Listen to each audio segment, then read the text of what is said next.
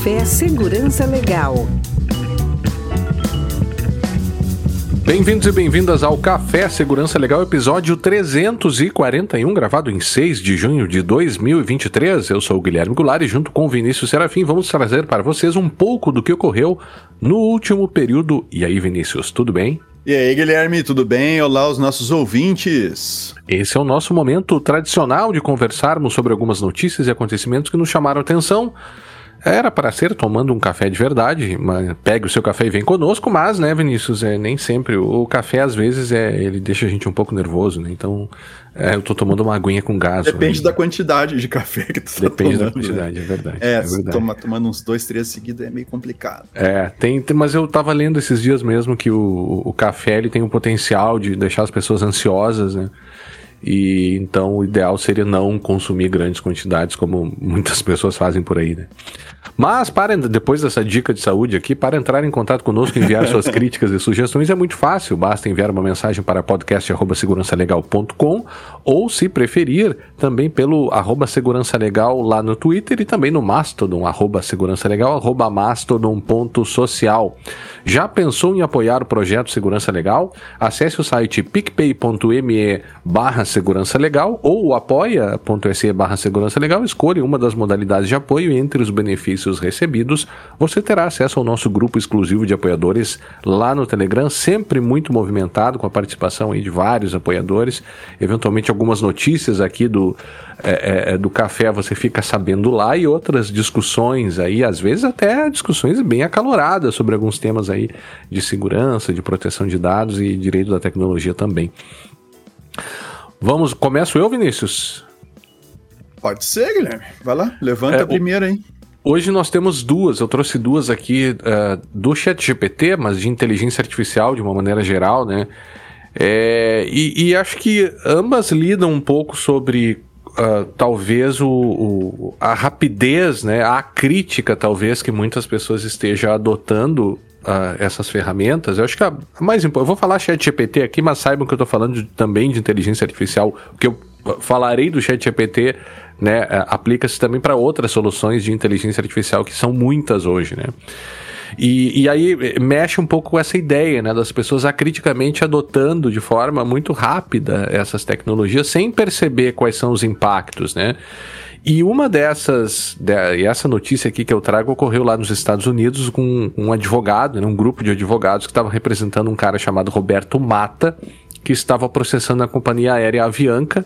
Ele sofreu um dano lá, se machucou com um carrinho e, e processou a Avianca. Então, na defesa na, na, sua defesa, né, e logo depois algumas alegações lá da própria companhia aérea, os advogados desse sujeito apresentaram um documento, né, uma petição, contendo várias decisões judiciais relevantes relacionadas àquele caso ali de, né, de, de, de pessoa que sofreu danos em companhias aéreas.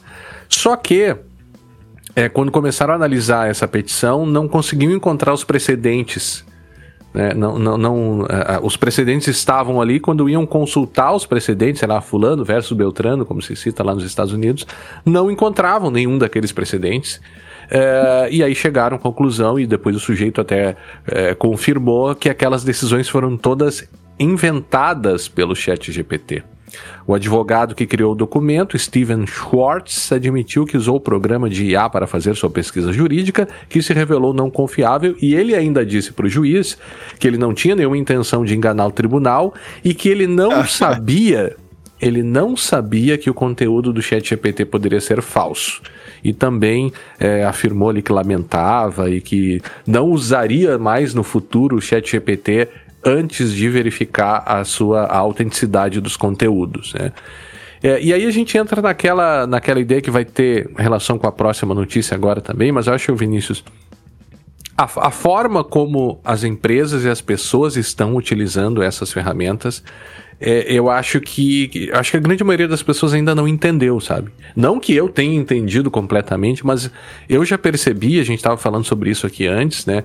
Sobre como, é, claro, é, ela faz coisas muito interessantes, né? Produz conteúdos muito interessantes, mas ao mesmo tempo ela tem um potencial de erro ainda às vezes muito sutil, né? E nós falávamos uhum. sobre um resumo antes que ela fez aqui sobre uma notícia que a gente estava que a gente estava utilizando aqui o Chat GPT para pegar um grande conteúdo e, e tê-lo resumido, que ela foi imprecisa, ela, ela conduziu depois a gente lendo o que foi produzido e a notícia principal, né, que ele resumiu, a gente viu que ele foi impreciso e levou para um caminho que não não, não dizia bem não o que, que tinha acontecido, né? É, é, um erro de interpretação assim um erro de interpretação típico de, que sim que poderia acontecer de um humano fazendo a leitura do texto. Sim. Sim, sim, é. Mas ao mesmo tempo, a, aqui a gente está diante, né? Eu acho que uma dessas das compreensões e da, das noções que as pessoas precisam ter, me parece, é qual é a extensão do risco do uso que você está fazendo uh, dessa, desse tipo de ferramenta, né? Porque você criar uma petição para um processo, uma atividade é, é, que somente pode ser realizada por advogados, de maneira em que ele traga precedentes, casos ou até mesmo doutrinas aqui no Brasil, né, citando livros e artigos que não existem, é algo muito sério. Né?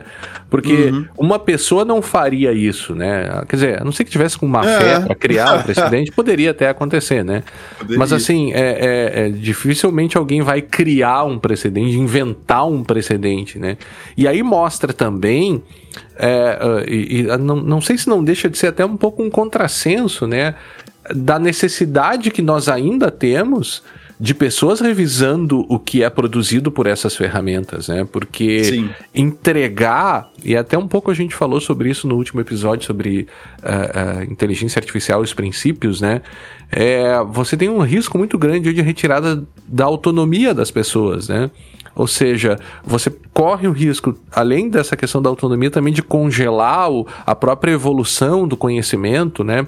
Claro, ele, ele vai aprender, né? Ele vai ter uma curva de aprendizado, ele aprende com as nossas interações, mas ao mesmo tempo note, note o que ele entregou para esse advogado, né? Coisas inventadas. Então, você tem riscos que eventualmente podem e, e, situações que podem até passar despercebidas pelas pessoas e aqui não era um campo de utilização que você estava fazendo, sei lá, um trabalho para a faculdade que já seria sério. Né? Uhum. Se, o sujeito usasse, tivesse precedentes inventados e, e entregasse isso no trabalho da, de uma faculdade, ele poderia sofrer até sanções, pelo menos nos Estados Unidos, que levam a questão da fraude acadêmica realmente a sério, né? Não tanto aqui no Brasil que isso às vezes parece ser um, um problema que é relegado pelas instituições, mas lá a depender da instituição, o sujeito é expulso se for pego colando, por exemplo, né?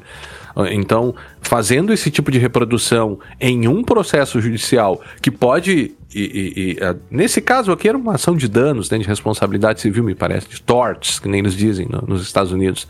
Mas você pode, imagina isso sendo usado num processo criminal em que você poderia, né, tá uh, lidando ali com a liberdade de uma pessoa. Eu acho algo bem, bem sério, assim, sabe? E aí pelo menos por enquanto, eu acho que a minha recomendação aí seria que a gente tomasse bastante cuidado com o uso e começasse já a pensar nas nossas próprias é, utilizações, o potencial de risco que a gente pode ter no caso de ele errar.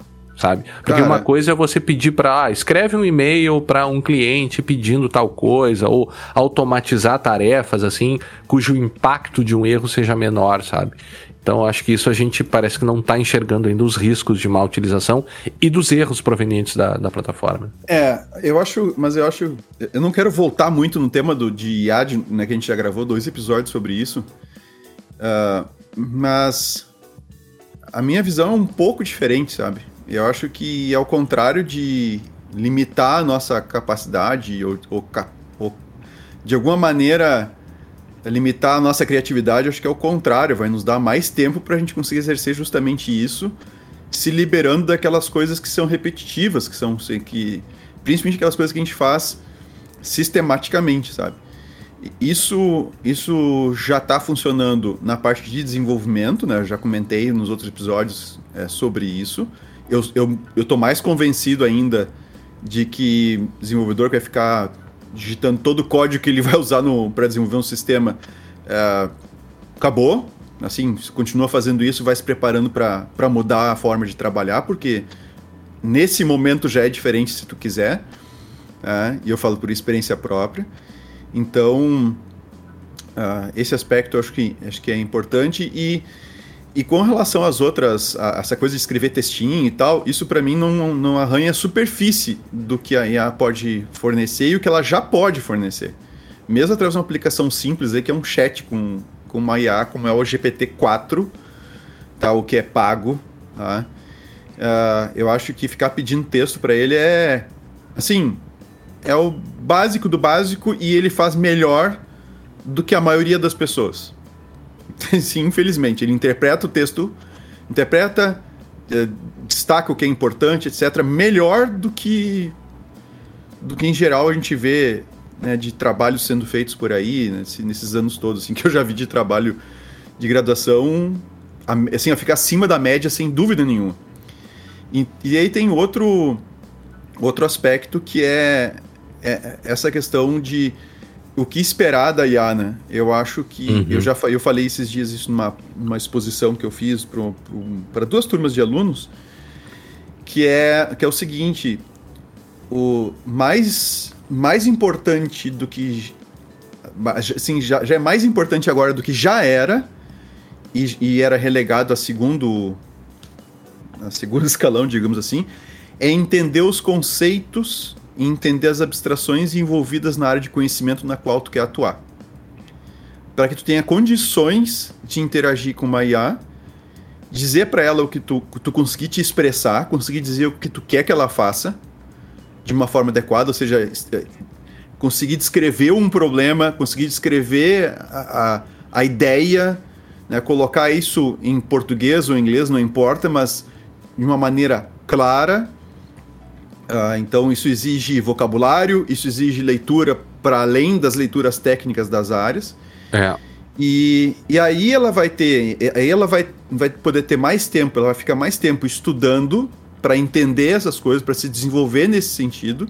E na hora que ela tem que escrever lá uma petição que seja, ou um outro documento qualquer, uh, ela vai pegar e vai, ela vai descrever claramente o que ela quer a IA, ela não está parada no tempo, claro, o GPT-4 está paradinho, né? Mas ele está se desenvolvendo à medida que a gente vai conversando com ele, mas a, a OpenAI ela pode avançar ainda mais ele se quiser. A, a IA mesmo pode treinar a IA. Tem coisas aí que pode ser bem interessantes nesse sentido.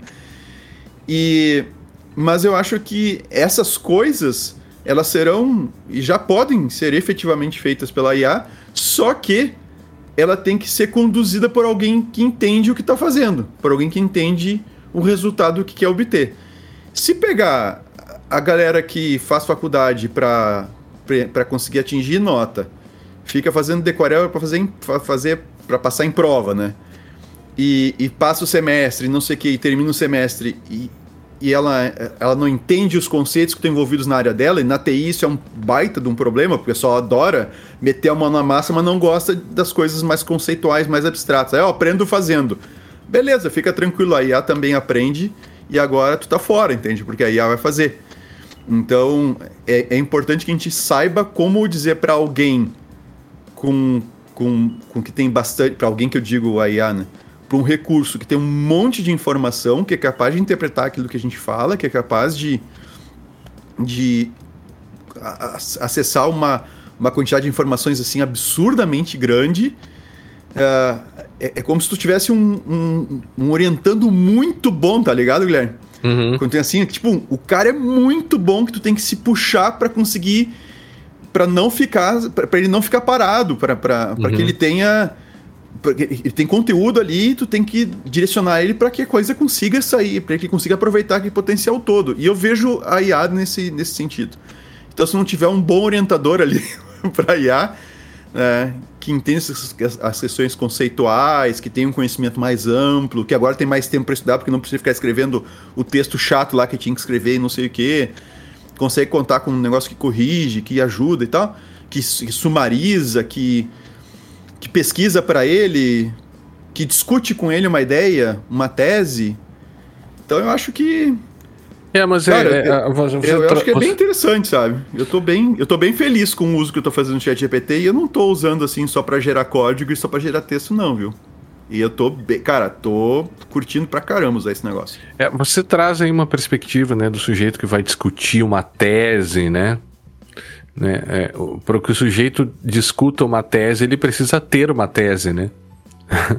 né? Então, é, a questão da criatividade me preocupa e a questão da autonomia também, né? O quão dependente eh, nós ficaremos dessas ferramentas, né? Porque Claro, ninguém gosta de realizar tarefas repetitivas e a gente, na medida do possível, sempre tenta fazer as coisas, né? O ser humano, por, por natureza, ele tenta tomar os caminhos mais fáceis para fazer algo, né? Então, acho até uma questão de economia mesmo, né?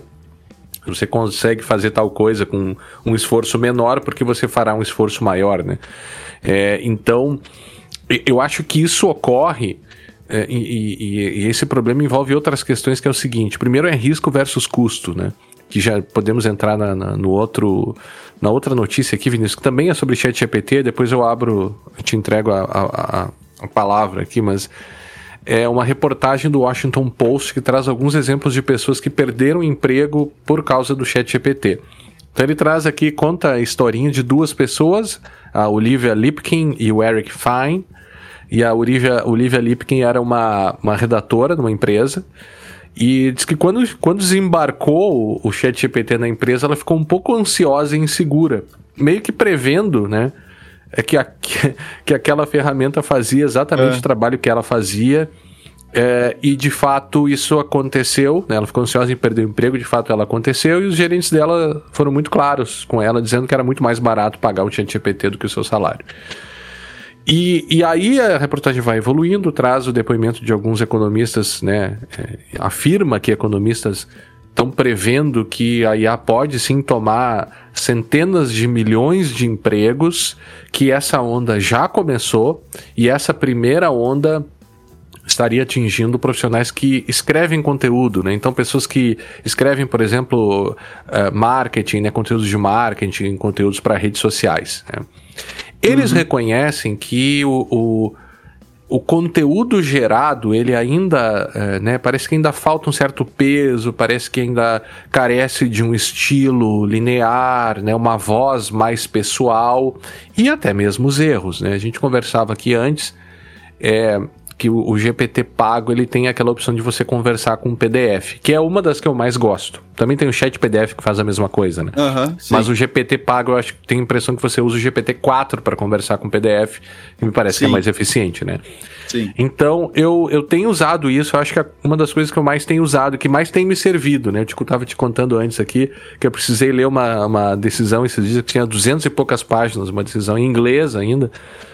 Poxa, uma leitura difícil, 200 e pouca. É um livro, né? Vamos lá, é um uhum. livro, né? Um livro. e usei no chat GPT com, com PDF e consegui retirar. Fiquei ali alguns minutos conversando, consegui retirar aquilo que me, import, me interessava mais, né? Claro, eu perdi não ter lido toda a decisão, porque certamente eu perdi uma série de coisas que seriam importantes, mas como eu estava com pressa, precisava ter um, um geral daquilo me serviu. Mas ao mesmo tempo, fazendo a mesma coisa com outro PDF, eu comecei a desconfiar que alguma coisa estava errada e aí fui começar a conferir as respostas, né? Tinha pedido uma sumarização das conclusões e aí ele disse: "Não, mas não tem conclusões nesse artigo". E aí, não, peraí. Fui lá nas conclusões, tinha quatro conclusões. Literalmente dito. São quatro as conclusões que eu tenho, sabe? Ou reco quatro recomendações, melhor dizendo. São quatro as recomendações. Então, eu não acho que ainda prescinda né, dessa, dessa questão da, da supervisão, né?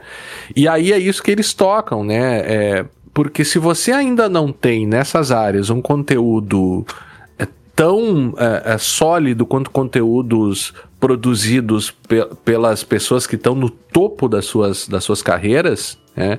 ou ainda por pessoas até que faziam aquele mesmo trabalho, ou seja, o ChatGPT ainda não é tão bom quanto as pessoas que trabalhavam lá, o custo de utilizá-lo é muitíssimo menor do que o custo de você manter é, essas, essas pessoas. Né?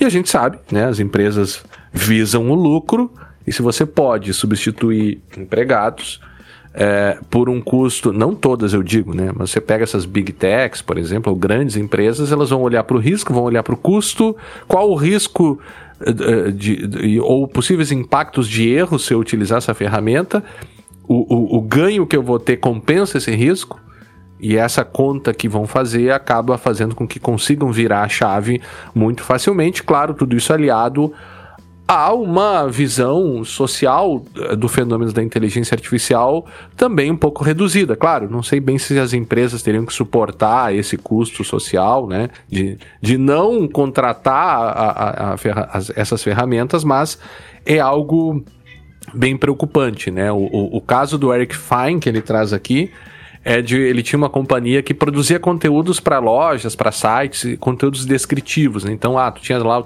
teu, e-commerce e aí contratava a companhia dele para fazer descrição dos produtos vendidos lá. E ele, a companhia dele tinha 10 anos e todos os clientes dele depois da, do lançamento do ChatGPT, uh, uh, abandonaram, né? Encerraram os contratos ah. e eles disseram: olha, nós estamos encerrando o contrato porque o ChatGPT faz isso que você faz. Ele é, até tentou é, é, argumentar, enfim, mas ele viu a companhia dele, a empresa dele acabar em dois meses. E hoje ele se dedica a atividades manuais para sobreviver. Ele fez um curso de, de técnico em, em, climatização, de ar-condicionado. Diz que vai fazer um curso de encanador. E a Olivia Lipkin trabalha hoje como dog walker, né? Não sei se se traduz literalmente para passeadora de cães, cuidadora de cães, mas é, ela virou um dog walker, né? Que são atividades né, que a, a, inteligência artificial ainda não, não substituiu, né? E eu às vezes me pego pensando também, o que, que eu farei se a inteligência artificial tomar o meu emprego, né? Então, é, é, é, atividades físicas, assim, é, é talvez né, seja uh, o que vai sobrar, restar para as pessoas fazerem no mundo, né? É, é, Ou, ou com que envolva uma grande uma, assim, uma, grande, uma, uma, uma necessidade de, de, reflexão e de raciocínio bastante profunda, assim, que aí sim, quem sabe, quem sabe. Mas aí tem uma outra notícia, eu não vou falar sobre ela, só vou mencionar, deixar no show notes, depois tu tem que ler isso aqui, cara, porque é muito interessante, é uma é. reflexão feita por um professor de uma de uma universidade americana que ele fala que o the new long covid is college without classes. E basicamente ele traz, né, ele, ele resume algumas preocupações que ele tem que são muito parecidas com as que a gente tem aqui. Ou seja, alunos depois da Covid voltando para aula com menos interesse, com menos disponibilidade, querendo chegar direto ao ponto, uh, não querendo fazer atividades mais reflexivas, né? Ele dá aula de cinema, os caras não querem ver os filmes. Imagina, o cara tá estudando cinema e não quer ver os filmes, sabe? E ele fala um pouco sobre essa coisa do efeito TikTok também, né? Ou seja, as pessoas não têm mais é, é, paciência para atividades de longa reflexão, de, de, se deter por longos períodos de tempo, né? É, é para fazer uma atividade. Veja, por que, que eu digo isso aqui? Por que, que eu trago essa notícia aqui? Porque isso vem uh, na cauda da IA, né? São duas coisas aparentemente desconectadas, mas que estão acontecendo ao mesmo tempo e que podem ser muito é, complicadas assim para para a produção do conhecimento e para a própria formação das pessoas. As pessoas não querem mais estudar. Na verdade, é, esse é o, o, ou a grande maioria, né? Ele chega a dizer aqui que, sei lá, 50% do, dos, dos alunos dele não leem os textos para discussão, né? Então, é bem interessante, eu vou deixar no show notes ali, pra, porque acho que são dois fenômenos que apare se aparentemente né, se parecem estar desconectados, acho que não estão. Né? Acho que são coisas aí que, que vão mexer muito, e acho que em curtíssimo prazo, na, na forma das pessoas aprenderem e também na destinação de como essas pessoas vão trabalhar, vão sobreviver, o que, que vai ser da, né, da, da nossa produção intelectual nos próximos anos. Aí. Foi meio, é, meio, meio down. Meu Deus do céu, é, não, né? não foi down. Não, não sei. É que, eu, é que eu vejo a coisa com os olhos um pouco mais de otimismo, assim. É, mas é, por isso que é bom ter duas pessoas conversando, né? Daí... não, mas é verdade, né? É, um, um porque... né, pega o outro ali no, nesse sentido. É, a gente vai tomar um baque aí. O, o, né, o, a gente vai tomar um baque, vai ter muita coisa que vai ter que ser revista. É, muita discussão ainda. Acho que a coisa, a discussão tá muito pobre ainda, tá, tá muito no fazer trabalho da escola, fazer trabalho da faculdade, uhum, sabe? Concordo. Essa discussão tá muito pobre, tá muito superficial. E, e em seguida vai passar o hype aí das notícias, sabe? Uhum. Da, da, da, da, mídia, assim, do mainstream aí que. Ah, não, uma carta assinada pelos perigos da IA, como se fosse uma coisa assim que vai matar todo mundo, sabe? Não, disseram esses dias justamente o perigo da IA, a extinção pela IA, né? É, então, mas enfim. Mas é algo assim que está sendo discutido, tá bom que a coisa está muito mais perto, talvez, do que a gente imagine, não é uma coisa assim tanto para diante. A questão da superinteligência, né, da, da inteligência da IA super-humana. E mas mas assim, ó, esse hype pro, pro público em geral, isso vai dar uma e vai dar uns picos assim de vez em quando com a IA fazendo alguma coisa engraçadinha que tu consiga mostrar de alguma maneira, assim, que seja que tu consiga visualmente interagir, mostrar e tal, aí vai vir pra TV de novo. Do contrário, esse negócio tá, já tá silenciosamente aí entrando no, no nas, nas, mais diversas profissões aí o pessoal tá utilizando. Eu tô vendo gente utilizar isso para criar nomes de campanha. Em, na área do marketing, nem que tu citou o exemplo da notícia, uhum. né? O pessoal tá usando direto. Uh, eh, para texto a galera está usando direto, para programar, programar, quem não está usando deveria estar usando, porque fun se funciona para texto, você tem que ver como quem não sabe tem que ver como funciona bem para desenvolver. E, e assim, para usar no lugar do Google é fantástico, maravilhoso. Assim, eu quase não uso mais o Google. Eu abro, eu, tô, é. eu tenho o GPT a, a 4 aberto o tempo todo. Mas o 4 com seja... Bing, né? Sim, e com um plugin ah, tá. lá para navegar na internet. Ah. Não, aí Mas sim. assim, coisas, coisas que são mais conceituais, nem precisa do Bing, não precisa ser a internet. Tá? Coisas que são mais conceituais, assim, envolvendo programação. É assim, tem vários, os problemas se repetem muito, tem muita forma de resolver interessante, tem muito conhecimento já mastigado ali, vamos dizer assim, pela IA. Você sabe que a é, minha experiência, é a minha experiência não é tão boa assim. Eu, no direito eu já peguei ele fazendo coisas muito erradas, muito horríveis, e se eu não tivesse, né, um conhecimento ali na área, eu me deixaria levar por, por. Como acontece com a internet também, vamos lá, né? É, pesquisar na internet também envolve isso. Mas eu acho que talvez aí seja uma diferença até na, nas áreas, né? É, é, talvez a, a, ele ainda se saia melhor nas exatas do que nas humanas, né? Porque programar ele tem uhum. um, um encadeamento lógico ali, talvez mais fácil de reproduzir, não sei. Eu digo bem talvez porque eu realmente não sei, né? É, do que você ter, por exemplo, questões mais. É, é, pensamentos mais não tão concretos, mais abstratos, né? essa necessidade de abstrair, talvez, para fora daquele encadeamento lógico de um código de programação talvez ele não faça tão bem, mas eu posso estar totalmente, posso estar falando uma grande bobagem aqui, Vinícius. Não, mas são experiências, né? A gente está experienciando é, o que, que trocando, coisa, né? a coisa funciona. É. Levanta um pouco vamos, vamos a moral aí do. É. Mas eu tô feliz, cara. Tá, tá triste. triste esse negócio. Os caras estão ficando tristes. Eu tô né? feliz da vida, cara. O tempo que eu tô ganhando com essa coisa aí. Meu Deus do céu, cara. Assim, Muito bem. Tô, ah, a, Alexa feliz. podia ter um pluginzinho lá para colocar um chat GPT na Alexa. Eu, eu não consigo Pelo mais usar a Alexa. Pelo amor de Deus, não dá, cara. Não dá, não dá, não dá. Tu acha que não? Não, dá, não, não dá pra usar do jeito não... que tá. Sim, é muito atualmente, limitado, né? Alexa. A gente se acostumou muito mal, né? o Bezos podia ter conversar lá com o pessoal do OpenAI e botar o... uma Alexa realmente inteligente, né? É, plugar com, com o chat GPT ali, com o GPT, não com o chat GPT, que é uma aplicação, mas com o, com o GPT-4, que é o modelo. E aí, né? Bom, mas, mas eu vou aproveitar já que a gente estava falando disso, né? Tem uma das notícias que, que eu levantei aqui, e, e, e, é bem. dá pra chamar atenção, bem, bem vinculado ao GPT também. Uhum. O, quando saiu o Chat GPT, o pessoal começou. Começou a galera assim, ah, extensão para usar o Chat GPT no, navegador, extensão uhum. para não sei o quê. Bom, pois é, várias dessas extensões, é, as, as que saíram inicialmente, pelo menos não sei se agora recentemente tem alguma oficial da OpenAI, mas várias dessas extensões estavam uh, capturando informações, coletando informações das pessoas e tal dos usuários, sem ser muito clara sobre isso, tá?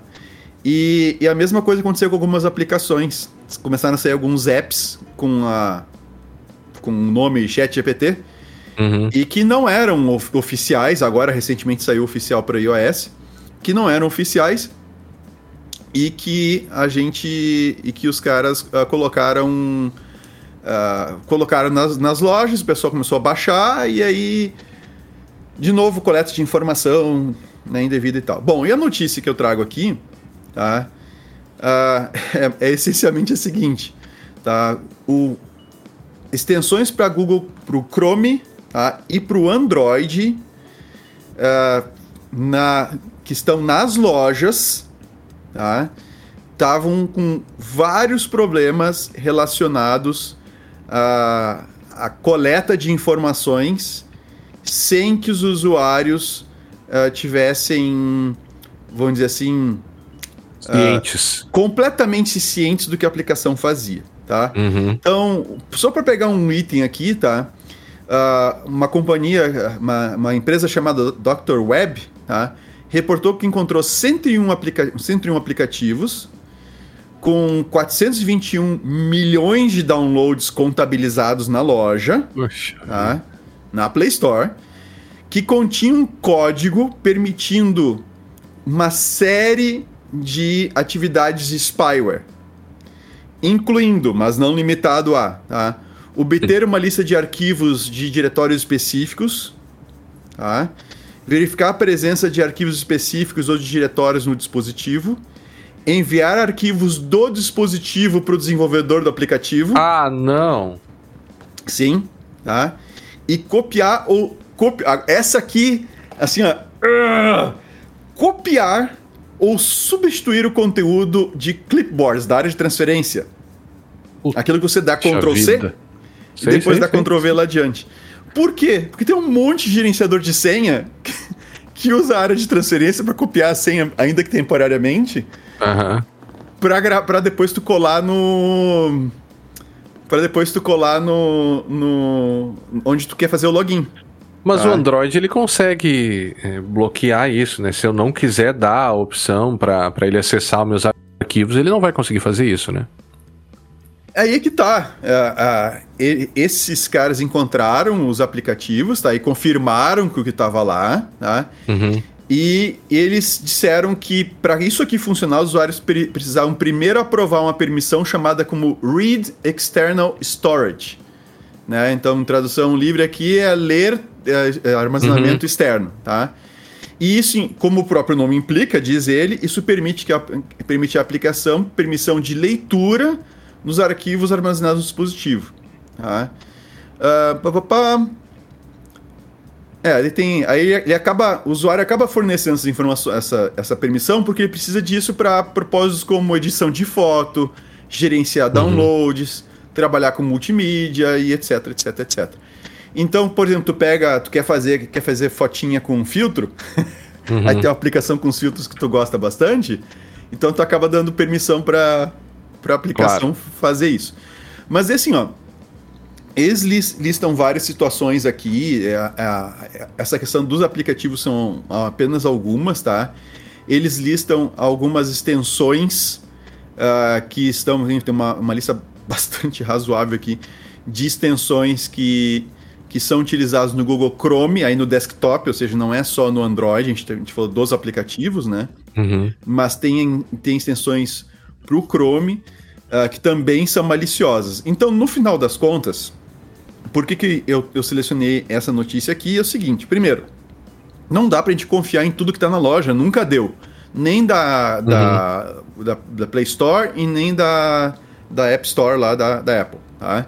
Uhum. Porque nas duas sempre teve aplicações estranhas que sempre existiram aplicações estranhas que alguém baixava, depois ia dar uma fuçada e descobria que a aplicação estava fazendo, né, atividades que ela não deveria estar executando por ou explorando alguma vulnerabilidade ou alguma coisa que tentando ludibri ludibriar o usuário de alguma maneira. Quem não lembra do software da Lanterna, que tu já falou tantas vezes aqui nas, em vários episódios do podcast, né? No Segurança Legal, né, né Guilherme? Quando do... não existia a opção de acender uma de ligar o flash, celular, é, né? o cara fez o aplicativo é. para acender a lanterna que pegava a tua geolocalização, pegava um monte de informação, coletava para acender a lanterna. Então, é, tá ali o Guilherme acendendo. acendendo. Quem, tá, quem tá vendo no YouTube tá vendo aí o, o Guilherme acendendo Acabou a, a de ver aí. eu acendendo uma lanterna do celular. Uma lanterna do celular. vantagens do... Né? É, e aí, mas enfim, esse... Então, assim, a gente tem que tomar bastante cuidado quando instala uma coisa dessa no celular, ainda mais que a gente tem conta bancária, tudo no celular e tudo mais, e em navegador, que a gente tem acaba utilizando menos para essas coisas, mas usa muito para compra. Embora as lojas sempre deem, deem descontos se tu comprar no celular, né? Por que será? Uhum. E. É, é mesmo. É, é, tem tu, a mesma loja, o mesmo login, na mesma rede, mas se vier do celular tem desconto. É. Por que será, né? Por que será? Por que será? Então, uh, há que se ter cuidado mais do que nunca uh, sobre essa questão dos aplicativos e aplicações que a gente escolhe utilizar. E aqui no caso, extensões. E nós gravamos um episódio, Guilherme, dá uma procurada por gentileza aí, que eu já vou engatar outra aqui na, claro. na sequência que é aquele o que é um comportamento seguro na internet, lembra? Foi lá, eu acho que tá entre os 100 primeiros, se eu não tô enganado. Será que é tá ainda oh, é aplicável ao caso? Eu acho que é, é, cara. Eu acho que é. Só mudou um pouco as aplicações e tal, mas os cuidados do que tu vai instalar, do que tu vai usar. Comportamento seguro? É. Tem dois Uhum, que é o ver. Comportamento Seguro na Internet, episódio 26, e o 27, Opa. logo depois, Comportamento Seguro e Privacidade. E, Vinícius, se tu me permite. É, claro. É, seria justamente o, o, Comportamento Seguro e Privacidade, seria o episódio dos nossos 10 anos.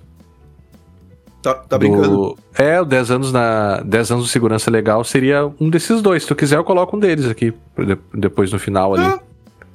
Coloca no seu. Eu vou botar o. Um dos dois. Tá. Eu, mas vou botar o link pros dois, aí eu pego um dos dois Coloca ali pra, o link pros dois, esse, né? Vê, vê o que tá com som menos pior. É, mas, mas sempre lembrando que o, o, mas sempre lembrando que o, há 10 anos, né, ele, ele tem mais uma perspectiva histórica, né? Porque 10 anos na nossa área, nossa, é um, é um século, né? De, é, mas as, algumas que, mas as questões conceituais que nós discutimos naquele episódio do que é o comportamento seguro, estas permanecem estas permanecem. É. Isso eu lembro, eu, eu, lembro que eu disse nesse episódio. Eu não tô lembrado. Porque eu, porque eu, eu falava isso, eu dava palestra com esse tema e, e falava bastante sobre isso. Uhum.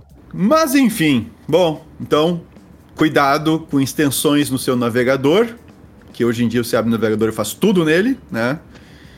Uh, cuidado com aplicativos no seu celular. Instale apenas aquilo que você realmente precisa. Tá? E isso vale para os programas no seu computador também, tá? Não pirateie, não fique usando crack. Crack no computador, não estou falando da droga uhum. crack. Não use crack também. Também, também não use crack. Também é. não use crack, mas não use crack nos seus softwares para liberar uso, etc. Ah, mas aí tem que comprar. Bom, pelo menos não faz isso na máquina que tu acessa a loja, acessa banco e põe cartão de crédito, etc, tá? Senão é game over. Aí não tem nada que possa que possa te proteger. Bom, uma outra notícia, Guilherme, que uh, que tem que tomar cuidado aí na justamente na, na leitura, porque uh, se ler só a primeira parte da, da manchete pode ficar estranho, é que se encontrou um problema de segurança numa implementação do OAuth, tá? O OAuth, ele é um protocolo, ele seja, não é uma aplicação, ele é um protocolo de autenticação que permite que a gente faça aquelas autenticações cruzadas, tá ligado? Por exemplo, por uhum. exemplo eu, vou, eu vou ter um sistema, eu vou autenticar, eu quero autenticar o usuário, eu não quero ter a minha base própria de usuários, se eu até posso querer ter, mas eu também aceito, eu integro o meu sistema com o Google, eu integro com o Facebook, eu integro com o GitHub.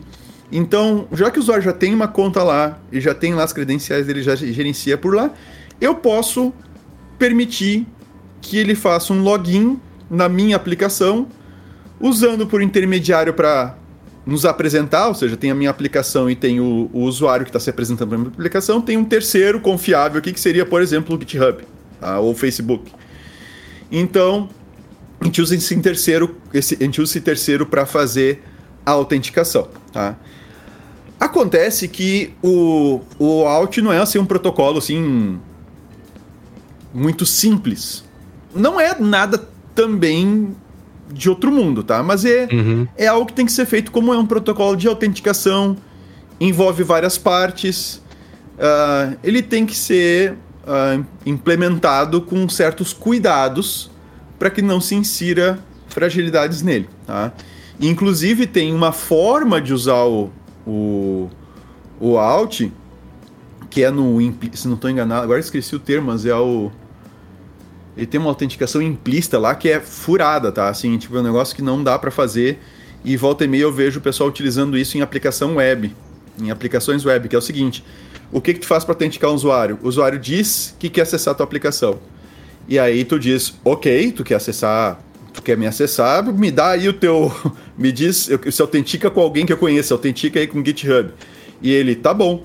Então, a aplicação que vai, uh, que, onde o usuário quer entrar, vai dar para o usuário uma página lá, vai, vai redirecionar ele para o GitHub, uh, inclusive já passando um, um callbackzinho lá para quando ele entrar no GitHub, ele vai estar no site do GitHub, não vai aparecer o site da aplicação nem nada parecido, vai ser o, o do GitHub mesmo. Ele vai se autenticar lá e vai dizer: olha, a aplicação tal tá pedindo, tá pedindo permissões para acessar tua conta e saber teu nome, teu e-mail e coisas parecidas. Tu autoriza? Ele diz sim.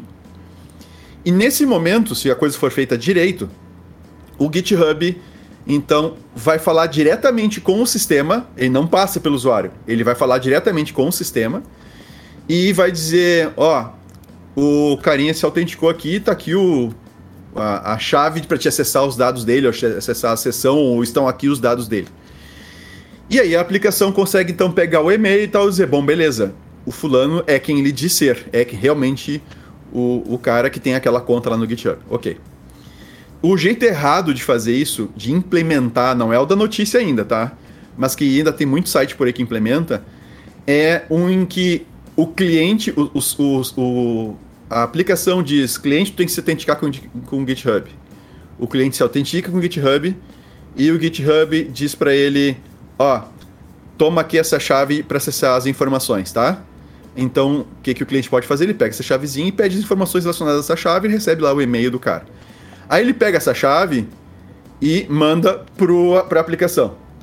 Aí a aplicação vai perguntar quem é através do cliente. Ora, uhum. o cliente passa por ele, o cliente pega um atacante que esteja ali no cliente e troca o e-mail para o e-mail que ele quiser e manda para a aplicação. E a aplicação, ah, tu é o fulano de tal, não, mas tu não é. E ele te dá acesso. Tá? Então eu poderia acessar uma coisa com a, tua, com a, com a tua conta, Guilherme, por exemplo. Tá? Uhum. Mas isso é uma maneira errada de usar o OAuth. Não é um problema, não é a vulnerabilidade do OAuth em si. Bom, a maneira correta, que é a primeira que eu, que eu expliquei, é a que deve ser implementada, é a que, é a que deve ser utilizada. Acontece que tem uh, o expo.dev, depois que tá lá o link para quem quiser acessar depois, que é uma, um framework lá que oferece várias né, uh, coisas já prontas, empacotadas para te desenvolver aplicações online, tá? Aplicações para iOS, para web, para Android, etc. Tá? E esses caras, eles tinham um componente para autenticação usando o Alt, que eu não sei por que cargas d'água, isso eles não dizem em lugar nenhum onde a gente leu aqui a, a notícia. Uhum. Não sei por que cargas d'água eles resolveram inventar moda e eles estavam passando eles, esse componente que eles tinham lá, recebia as credenciais e esse componente estava falando lá com um site para fazer autenticação. O que não deve ser feito, tá? Desde sempre, tá? E aí o que, que aconteceu? Alguém descobriu uma falha nesse componente do Expo que implementa, nessa biblioteca do Expo, que implementa o, o OAuth para, para aplicações uh, uh, uh, desenvolvidas com base no Expo. E uh, essa falha permitia então que o atacante fazia, fizesse com que esse componente mandasse, ele teria que interceptar o, o tráfego de dados, tá? Ele conseguia fazer com que o usuário, com que os, as credenciais do usuário fossem encaminhadas para um outro site malicioso que não o site real da autenticação. Uhum. E aí qual é o problema disso? Como esse, essa essa, esse framework é utilizado por nasceu milhares, milhões de aplicações para telefone, uhum. para smartphone, né, para desktop e para aplicações web. Uh, e essas aplicações, e, e, o objetivo desse, desse componente é justamente uh, permitir que o usuário se logue com a conta do Face, com a conta do Google, com a conta do GitHub, etc.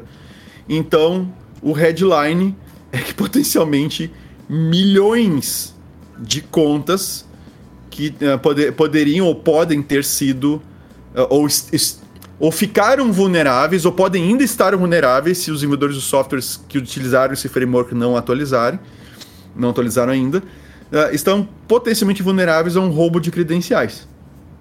E aí o que pode acontecer, bom. aí tu, virtualmente aí qualquer coisa. Virtualmente qualquer coisa. Então, o problema não é no protocolo, o problema é numa implementação mal feita do protocolo que estava lá no Expo, no Expo Dev, tá? Aí tem lá para quem para quem usou e não tá sabendo ainda, se estar tá na internet, vai descobrir logo logo, rapidinho as coisas, mas a gente tem lá o, os links para inclusive para o blog da Expo lá, onde eles explicam o que, que vocês devem usar no lugar do componente que, que se foi. Boa. Deixa eu só uh, comentar aqui, Vinícius, que se você nos escuta e se preocupa com esse tipo de problema, você precisa saber que a Brown Pipe, né, que é a, a promotora desse podcast aqui, né, desde o seu início, ela presta serviços que eventualmente poderiam, né, ajudá-lo a descobrir esse tipo de problema, né? Seja por meio de, da realização de pentest, seja por meio da, de análise de riscos e auditorias, né? seja por meio de modelagem de ameaças, né? As empresas às vezes acreditam e acham que não precisam de um apoio externo e tal, mas um, um olhar externo para o trabalho, para o seu trabalho, nesse tipo de trabalho, hoje em dia, ele, é, ele ainda é fundamental. E veja, mesmo com o chat GPT, né, Vinícius? Tem uma série de outras coisas que envolvem a implementação de sistemas aí que, mesmo com inteligência artificial, ainda precisam de uma visão humana. E aí, se você né, quiser saber mais e quiser é, é, é, utilizar o serviço de profissionais aí com larga experiência no mercado e também na academia, você pode acessar lá o site brownpipe.com.br ou brpe.com.br também, né, Vinícius? Está funcionando Não, assim. não, não.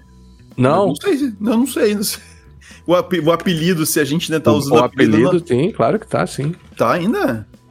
Claro. Confesso que eu nem lembro mais. Tá. brpe.com.br, exatamente. Tá lá o apelido, né? É, não dá pra. Pra não ter que digitar ah. brownpipe.com.br, tem um apelidinho pra ficar mais fácil.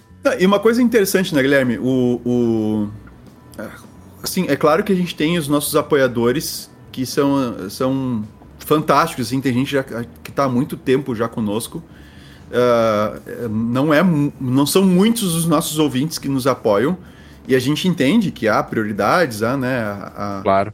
A, de repente não apoia a gente, mas apoia um outro podcast ou, ou coisa parecida. E, e, é, e é muito para nós é muito importante né, a divulgação do podcast tá? e, e para a gente poder divulgar o nosso trabalho, que é o nosso ganha-pão, é, como a gente é como a gente vive, né, como a gente se mantém e consegue dedicar também um, um tempo ao, ao podcast. Então é algo que a gente curte fazer, é algo que a gente que a gente realmente uh, tem prazer em fazer, né? Senão a gente não estaria fazendo isso já há tanto tempo. 11 Começamos anos começamos pelo podcast, depois pela empresa. Uhum. A empresa foi, assim, apesar de ter sido fundada mais cedo, ela, ela começa ali, um, um, ela começa um pouco mais tarde do que o podcast. Uhum. E, e é muito importante, assim, que a gente fique, que, que, a gente, que a gente tenha esse apoio dos nossos ouvintes para divulgar o nosso trabalho no podcast uhum. e divulgar o nosso trabalho no, no, na Brown Pipe. Inclusive, só chamando atenção pro pessoal, nós vamos estar. Uh, já estamos preparando para a produção de alguns materiais aqui. Já tem alguma coisinha, alguns ensaios que a gente fez, que vão estar no, lá no canal uh, do Segurança Legal, tá? que a gente vai produzir conteúdo e tudo mais uh, sobre segurança da informação em vídeo. Tá? Então isso vai estar aberto lá, pelo menos é a nossa, a nossa planejamento inicial então deve sair coisa nova aí entre a semana e a próxima deve sair coisas novas. Aí depois a gente vai aumentando o ritmo à medida que a gente vai conseguindo se, se ajustar aqui. Beleza. Beleza. Mas também, se quiser apoiar, nós vamos gostar que você apoie também lá Por pelo favor. pelo Apoia-se, né? Por favor. É, Sim. A, a, minha última notícia aqui foi a, a treta recente com do Netflix, né? Hum. É que é, o Netflix, né, para quem. To, to, acho que todo mundo sabe que isso é possível, muitas pessoas praticam, né? E até hoje não era uma prática uh, estabelecida, até, eu diria, até incentivada pelo próprio Netflix. Eu lembro sempre de um, de um tweet deles que eles incentivam o compartilhamento de senhas e tal, ou seja, muitas famílias fazem e dividem o custo né, do Netflix. É, só que é, a, o, mercado do, também o mercado dos streamings também tem mudado um pouco, né, Vinícius? É, nos últimos tempos aí são muitas uh, possibilidades né, que você tem para assinar serviços de streaming.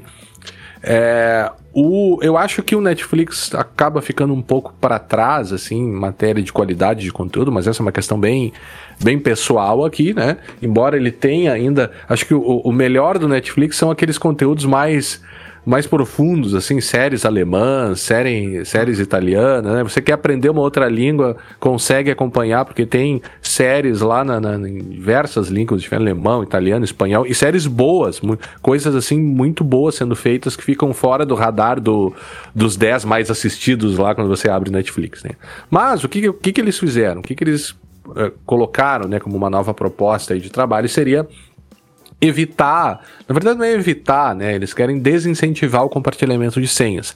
Talvez o motivo seja justamente a, a profusão de novos streamings e as pessoas também estão, né, assinando mais de um streaming, me parece, né? Então isso obviamente aumenta o seu custo e elas acabam dividindo as senhas. Repito, até hoje isso não foi um problema para o Netflix. O que eles fizeram foi é, é, é, passar a querer cobrar 12,90 cada vez que um cliente quiser compartilhar com outros usuários que não morem na mesma residência.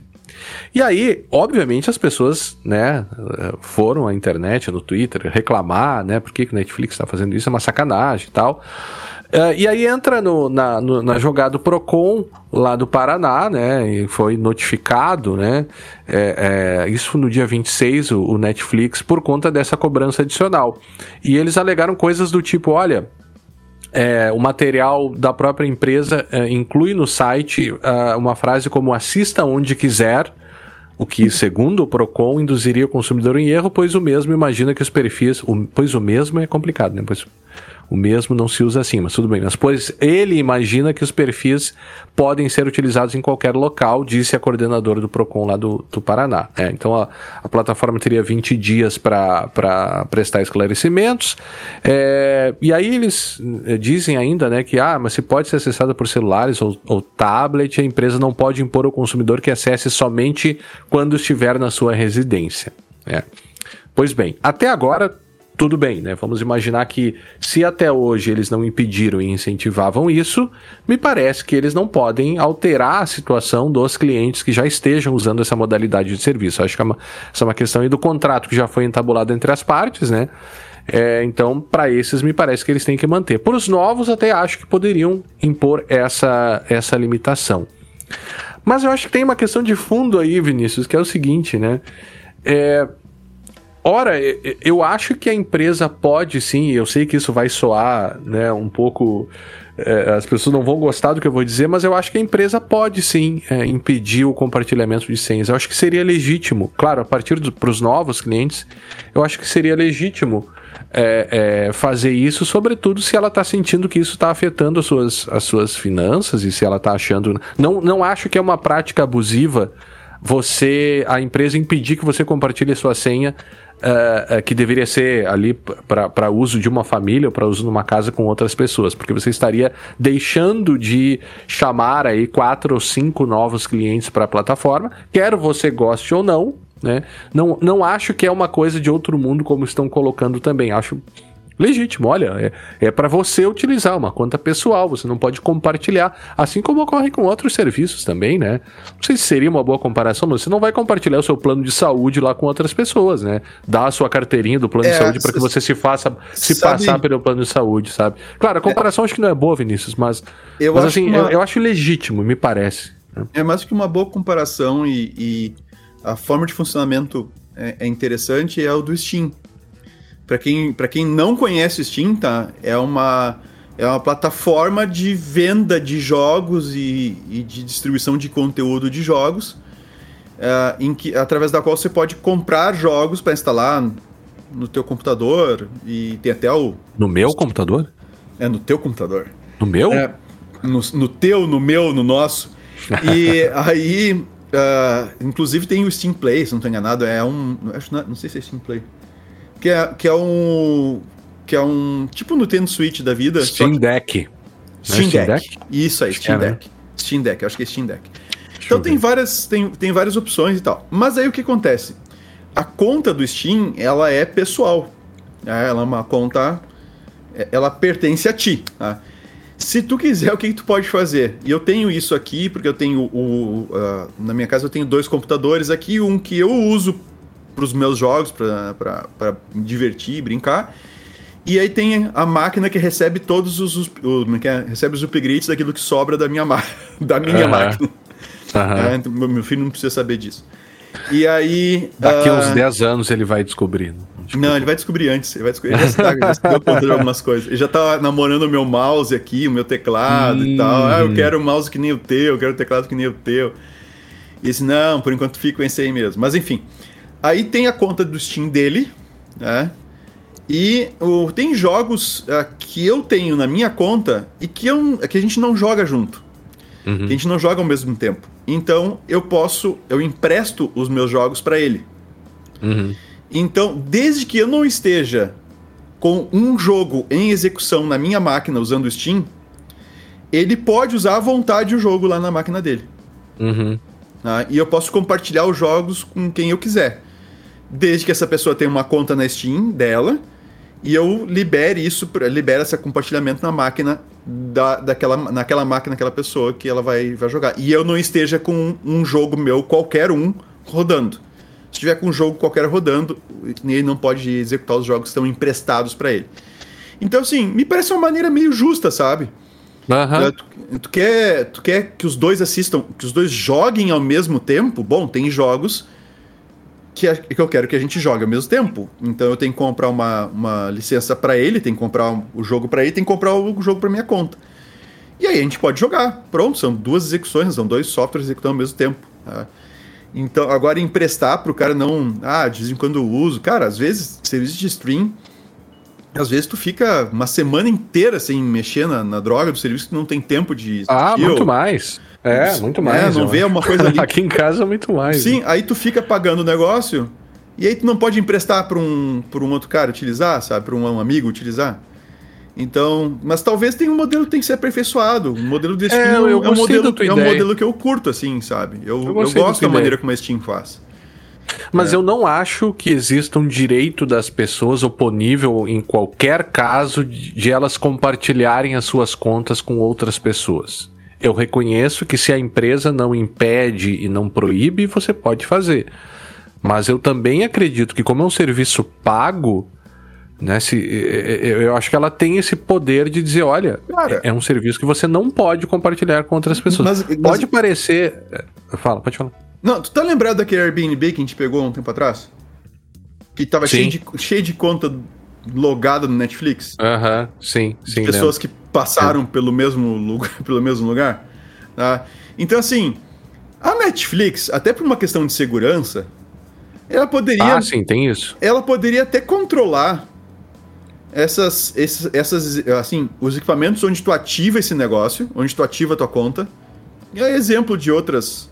Uh, uh, de outros sistemas, como o próprio Steam, tá? tu pode ativar a tua conta num dispositivo, no outro, etc. E ela tem plenas condições de controlar logins simultâneos. Uhum. Claro. Tá? Então, assim, por que, que não faz? assim, se ela vê, um, se ela vê uh, o cara tem uma conta para para um único dispositivo, vamos supor, lá seu. Aí eles teriam que mudar um pouco no modelo de negócio deles também. Mas se ele vê execução simultânea em dois, por que, que não desloga o, o, o, o é, o, ah. Eu tô vendo os termos deles aqui, eu não, não ah. vi antes dessa, dessa história, mas o que eles dizem aqui é que o, o serviço Netflix e todo o conteúdo acessado por intermédio do serviço Netflix destinam-se exclusivamente para uso pessoal e não comercial, Portanto, não podem okay. ser compartilhados com pessoas de não, fora não da sua residência. Não pode botar na TV do restaurante, não pode botar... Exceto no... se o seu plano da assinatura permitir. Pois é, mas se você vai viajar e quer botar na, na, na TV do hotel, você não vai poder também? Aí, aí já, aí já é, é complicado. Eu, eu, não, mas aí pode. você estaria usando, né? Você estaria usando o serviço. Durante a vigência de sua assinatura, a Netflix concede a você um direito limitado, não exclusivo e intransferível para acessar o serviço Netflix e o conteúdo da Netflix.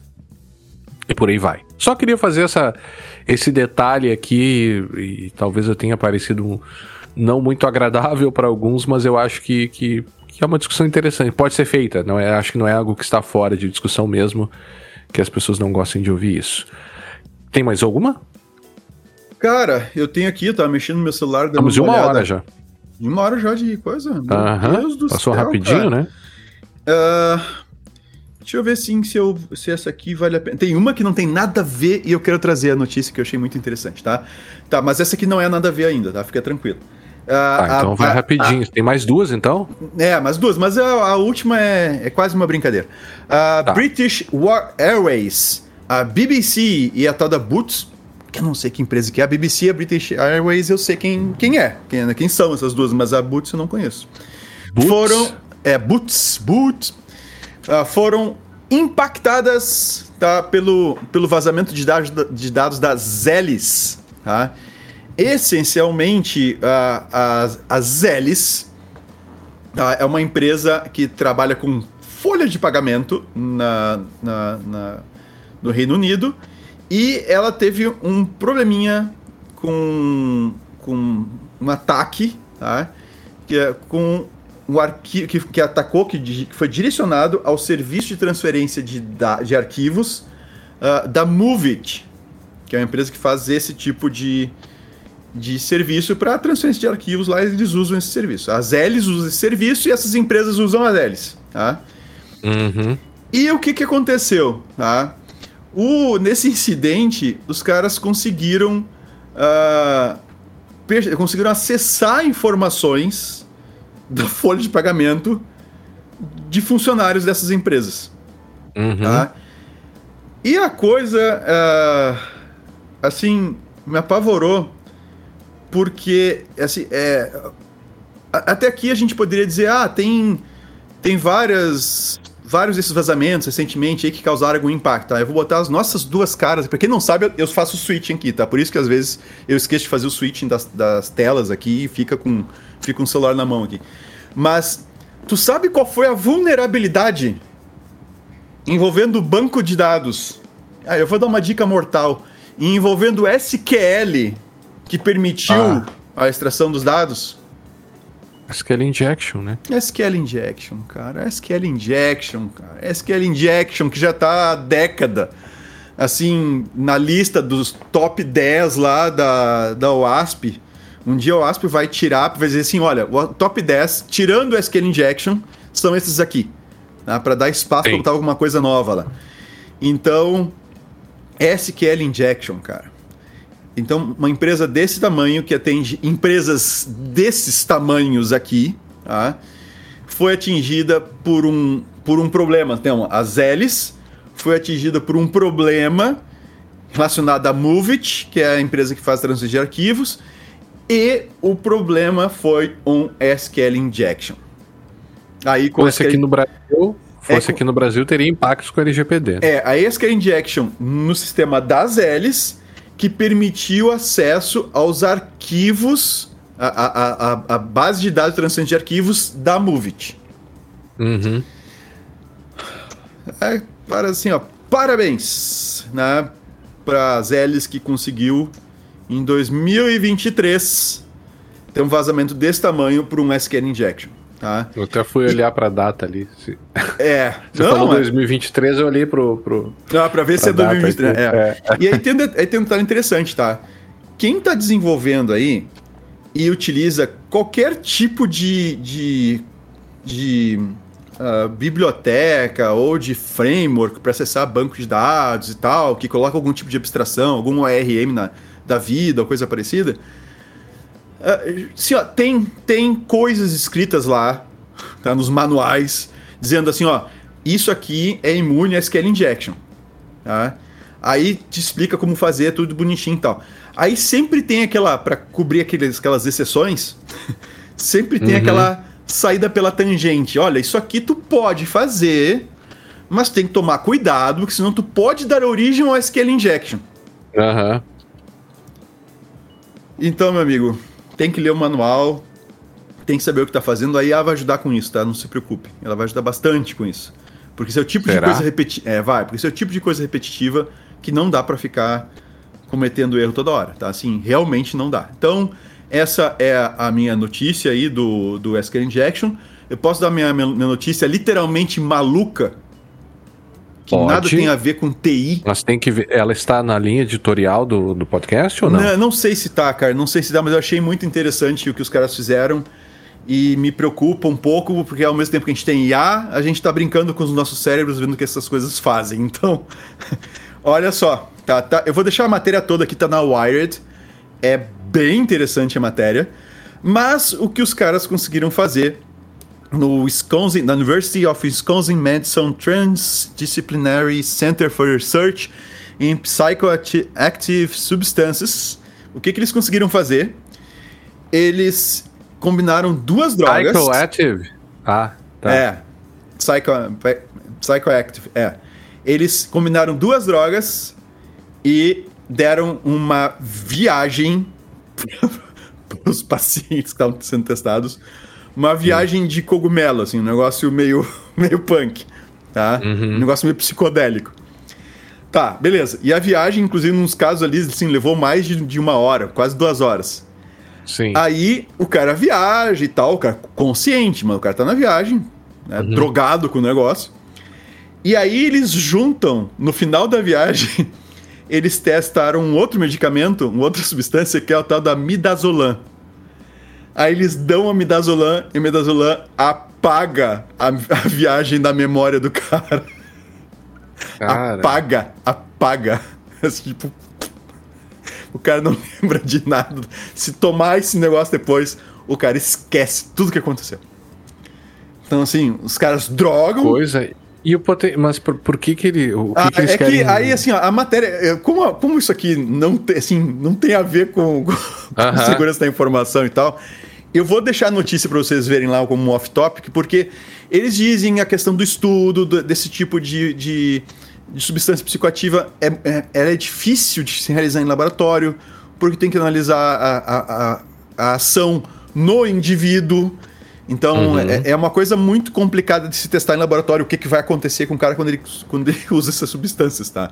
Então, eles trazem todas essas questões éticas, ah, da questão da, da, da pesquisa e tudo mais. É um negócio sério, tá? Não é uma brincadeira maluca que algum, algum doido resolveu começar a misturar um monte de coisa. Não, que eu- imagino que não, né? Mas o que, eu, o que eu achei muito interessante é isso, sim. Dão duas drogas pros caras, entra numa trip como se tivesse tomado alguma coisa de cogumelo, lá sei eu, segundo o que eles falam aqui. E aí, quando. Antes de terminar a trip ali, eles dão o midazolam e o cara apaga a viagem que ele teve. Mas você Tá. tem duas coisas aí. Tem um filme, se não me engano, é sobre o domínio do mal. É. Sob o domínio do mal, que o cara também ele tem algumas atividades assim, é, que ele esquece, é um soldado. Onde é que tá aqui? Em meio à guerra do Golfo, é sequestrado pelo inimigo juntamente com sua tropa. Alguns anos depois, já em casa, bem começa a se lembrar do processo de lavagem cerebral pelo qual passou enquanto estava preso, que fazia com que obedecesse ordens sem contestá-las, né? Entra nessa linha aí de manipulação mental, né? Agora, lembrei desse filme. Agora acho que tem até uma outra série lá na Apple que é alguma coisa também que as pessoas saem do trabalho e se esquecem do que aconteceu no trabalho. Te ouviu falar dessa? Não, não tô sabendo dessa. É, é- é- tem um streaming da Apple, né? Tem, tem, o Apple- é Apple TV? é, Apple TV, né? Apple TV, sim. É, é, eu Que, vou aliás, tem uma série lá, aqui. cara. Tem uma série lá, já que nós estamos indicando coisas estranhas, tem uma série lá que é. hum, uh, For All Mankind, acho que é. Por toda a humanidade. Tá? Ou all, For All Ah. Humankind, lá sei eu. Mas é por toda a humanidade o texto, o título em português. E é muito legal. Pra quem gosta de. É, é um misto de ficção científica, exploração espacial e problemas reais tá? inclusive da questão da do posicionamento da mulher, sabe? Hum. Da, da- é, do papel da mulher da- na sociedade, do que, que ela pode e o que, entre aspas, não pode, a questão do racismo. Então, é muito legal. É uma série de ficção científica envolvendo exploração espacial e, sim, temas bem atuais, assim, da, da- do que nós estamos vivendo. Você sabe? É muito Na legal. achei aqui, achei Ah. aqui, o nome da série se chama Ruptura. Ruptura é o tipo de série que não começa fácil e termina difícil, mas nesse meio do caminho é algo que chama atenção e que faz o público voltar episódio após episódio. Liderada por Adam Scott, A série aborda uma empresa onde ela, rea, onde ela realiza uma cirurgia voluntária em que os funcionários esquecem das memórias que viveram do trabalho quando saem do prédio e vice-versa. Mas então, quando suas personalidades dentro do trabalho começam a se revoltar contra isso, algo não parece certo e cabe a eles desvendar esse mistério. Uh. E eu tô vendo aqui na, na Apple TV também que eles estão lançando uma série do Fundação, tu viu? Sim. Rosemove. Aham. Uh -huh. Foundation, tá lá. Interessante, ah só começa ah 14 de julho, na verdade. É, mais 14 uns dias, de julho, hein? pelo que eu tô vendo aqui. É. É, mais um mês. Eu gostei, eu não sabia que tinha coisas tão boas aqui na, na tem, Apple Tem umas coisas bem legais. Eles bem não legais. estão nos pagando nada, né? Não. Porque, enfim, né? infelizmente. Né? Se for, não se estão colocando pagar, nosso iriam, podcast é. em evidência. Deixa eu até ver, mas eu acho que não. Se eles fossem pagar, eles iam pagar pro Jovem Nerd, alguma coisa assim, Ah, não pra sim, gente. Mas não aqui a gente. gente tá fazendo uma propaganda gratuita aqui pra, pra Apple TV. Lá vai, o- lá vai o Guilherme sair pedindo de novo. O, o, só deixa eu dizer o título da matéria, tá? Do, da Wired. É, ah, ci- diga lá. os cientistas eh, dão a pessoas psicodélicos, né? E então apagam a memória delas. esse, é o, esse é o É headline. uma, uma boa headline. né? café frio e café expresso, Vinícius. Cara, café friozão pra tal das L's lá que foi pego com SQL Injection em 2023. Eu dou pro advogado americano que usou o ChatGPT e não conferiu os precedentes que o ChatGPT trouxe. Tá, e o teu café expresso? O Quentinho? café expresso eu não sei, eu não sei pra quem eu vou dar o eu, café eu expresso. sei pra quem eu vou dar café expresso. Pra quem? Eu vou dar pros cientistas que estão apagando a memória das pessoas. Ah, não, então eu vou dar o café expresso pra, pra Apple TV, que eu gostei da, da série Tá. Fundação aqui, que o Asimov é legal, né? É. Agora, esse é o problema, né? Porque se você quiser ver isso, você vai ter que assinar mais um streaming, né? Mais não um assino stream. a Apple TV. Mas né? daí, cara, eu, eu não lembro quem foi que me deu essa dica ou eu vi em algum lugar. Fui eu. Do? Mercado Livre? Não, não. Ah, tá. Você Ah, tem a do não, Mercado agora- Livre. Não, não, pelo amor, não vai fazer propaganda do Mercado Livre aqui agora. Já fez um Ah, monte de agora- propaganda. agora não, não, deu não, já, não, não, não, agora não, deu. não, não, não, não, não. É, ah, é, é o esquema de. Tu faz o seguinte, eu assinava vários assim, o anual, sabe? Pegava assim, ah, Discovery Plus, anual. Aham. Ah, sai mais barato, não sei o quê. Cara, o que eu tenho feito é. Tá, tem um ou outro ali que eu tenho anual, mas alguns eu tô pulando. Assino esse mês, uso. Ah, eu vou usar mais ainda. Continuo pagando. Ah, parei de assistir a série que tá aqui, quero catar outra coisa. Vai no outro. E tu consegue navegar sem pagar, então não tem problema. Tu consegue navegar e ver o que Ah. tem. E aí, daqui a pouco, tá, Ah, sim. Vou começar a ver esse aqui. Aí eu paro de pagar o outro, pago, pago o outro streaming. Pode ser. É. E assim, ó, no final das contas, eu tô economizando muito mais do que assinando coisas por ano, assim. Porque às vezes as crianças perdem interesse numa coisa. Por exemplo, a Apple TV tem algumas coisas pra criança que eu achei bem interessantes. Ah, que aí. Não, mas eu achei bem legal aqui, cara. Bem É. legal o portfólio deles. Na verdade, o, o, o negócio do Mercado Livre que eu falei, agora eu vou falar, né? Que ele tem lá o. Ah. A assinatura do Mercado Livre lá, que você ganha aqui, frete deixa eu Só o Guilherme grátis falando isso. Para. Vai, É. Só o Guilherme, vai lá. E aí, só que nesse é nível 6, eu acho, do, do, do Mercado Livre. E aí, se você assina o nível 6, você ganha o Star Plus e o Disney Plus por 14 reais, 14,90. Acho que é isso o valor. né? Então, pra mim, valeu a pena, porque eu uso o Mercado Livre e, e queria ver algumas coisas da Disney Plus, né? Daí essa outra coisa também, você come, elas começam a se fechar, né? Toda, todo Star Wars, por exemplo, tá na Disney Plus, né? Então, e o, o Indiana Jones também só tá lá, né? O, o Marvel também só tá lá. Então, é uma coisa que também, claro, vão fazendo essa- essas reservinhas de mercado para forçar as pessoas a, se quiserem assistir de forma lícita esses filmes, né? É, tem que assinar, né? Perfeito. É, mas enfim. Então é isso. Agrade- Alguma coisa a mais, Vinícius? Off-topic? Não, depois que dessa aí um turbilhão que- de off-topic. É que a gente não ganha nada aí com o Mercado Livre, fazendo propaganda no Mercado Livre, cara. Se tivesse alguma coisa, não tem nada, os caras não. Os nem. nem Ah, nem sei se eu gostaria de. né? tá, patrocínio é, do Mercado é, vai- Livre. é, depende do que patrocinar não é bom. Bom, É. É Vamos aí, encerrando então. É isso aí. Vamos. Agradecemos então a todos que, que nos acompanharam até aqui. Esperamos que tenham gostado do episódio. E nos encontraremos no próximo episódio do Podcast Segurança Legal. Lembrando que, Vinícius, eu sempre me esqueço disso. Chego aqui no final, que nós vamos ter então o, o há 10 anos no Segurança Legal. Eu vou escolher aqui se vai o comportamento seguro na internet ou se vai o comportamento seguro e privacidade, que seriam os episódios 26 e 27 publicados lá em respectivamente em 29 de maio de 2013 e 6 de junho de 2013. Então, até a próxima. Até a próxima. Começa a entrar mais na questão da privacidade como um, um direito da personalidade, né? Uhum. Uh, esses, a, a, todos esses dados que a gente se refere podem, não apenas podem, mas revelam muito sobre a própria personalidade da pessoa. E, e mesmo com a falta de uma legislação específica, o nosso próprio Código Civil, lá no, no bem no início dele, garante sim a possibilidade da pessoa ter um, um controle sobre os próprios dados. É, mas por, se... por, por, essa razão, até nessa questão do, do pontual aí do currículo, né? Uhum. Eu recomendaria até que quando as pessoas enviam um currículo para alguém por e-mail ou postam num site o currículo e tal, é, seria interessante colocar no rodapé do currículo ou em algum lugar na página, né? É, esse currículo foi enviado para uso exclusivo da, né, e citar uhum. o nome da empresa ali no currículo uhum. e tal. Uhum.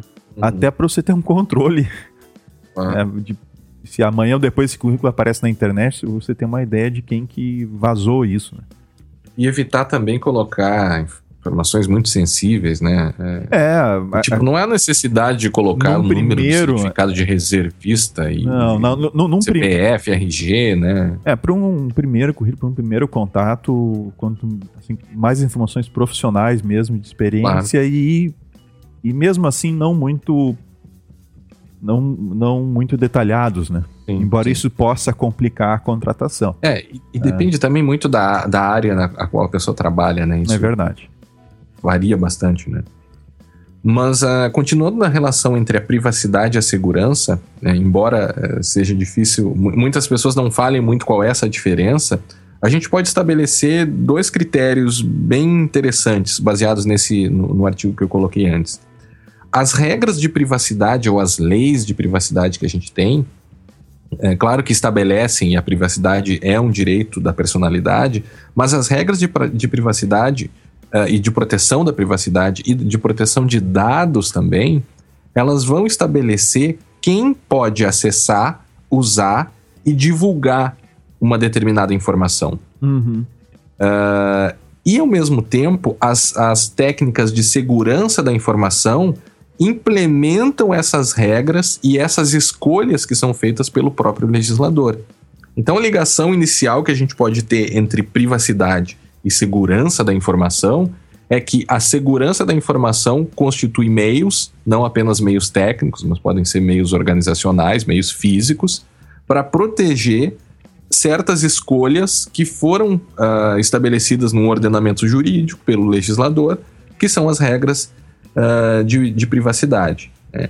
Então, uh, uh, com a evolução da sociedade, com a evolução das próprias práticas das empresas, novas preocupações de privacidade podem Uh, podem sugerir a criação de novas tecnologias de segurança da informação. Ou, ou, vai... ou, ou, de simplesmente, não só de novas tecnologias, mas de reforço ou de preocupação com cuidados uh, claro. sigilo essas informações, porque eh, te ouvindo agora no que tu estavas colocando, a gente vê que a gente tem uma grande uma, um grande gap aí, uma, uma grande lacuna na, no sentido da regulamentação dos, da, dessas, dessas informações coletadas, né?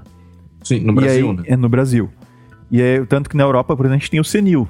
Né? E o CENIL... Na França, né? Na, não, desculpa. É, na França na especificamente. França. Uh, tem o Senil e o Senil, por exemplo. Não que a França não esteja na Europa. sim, sim, não, não, é uma, não é o que vale para a Europa inteira. Claro, claro. Uh, mas uh, na França tem o Senil e o Senil, você vai coletar informações a respeito do usuário, vai pedir, né, tem, vai oferecer um serviço pela internet e vai solicitar informações para o usuário se cadastrar. Você tem que dizer quais informações você está pedindo e, e para que, que você vai usar aquela informação.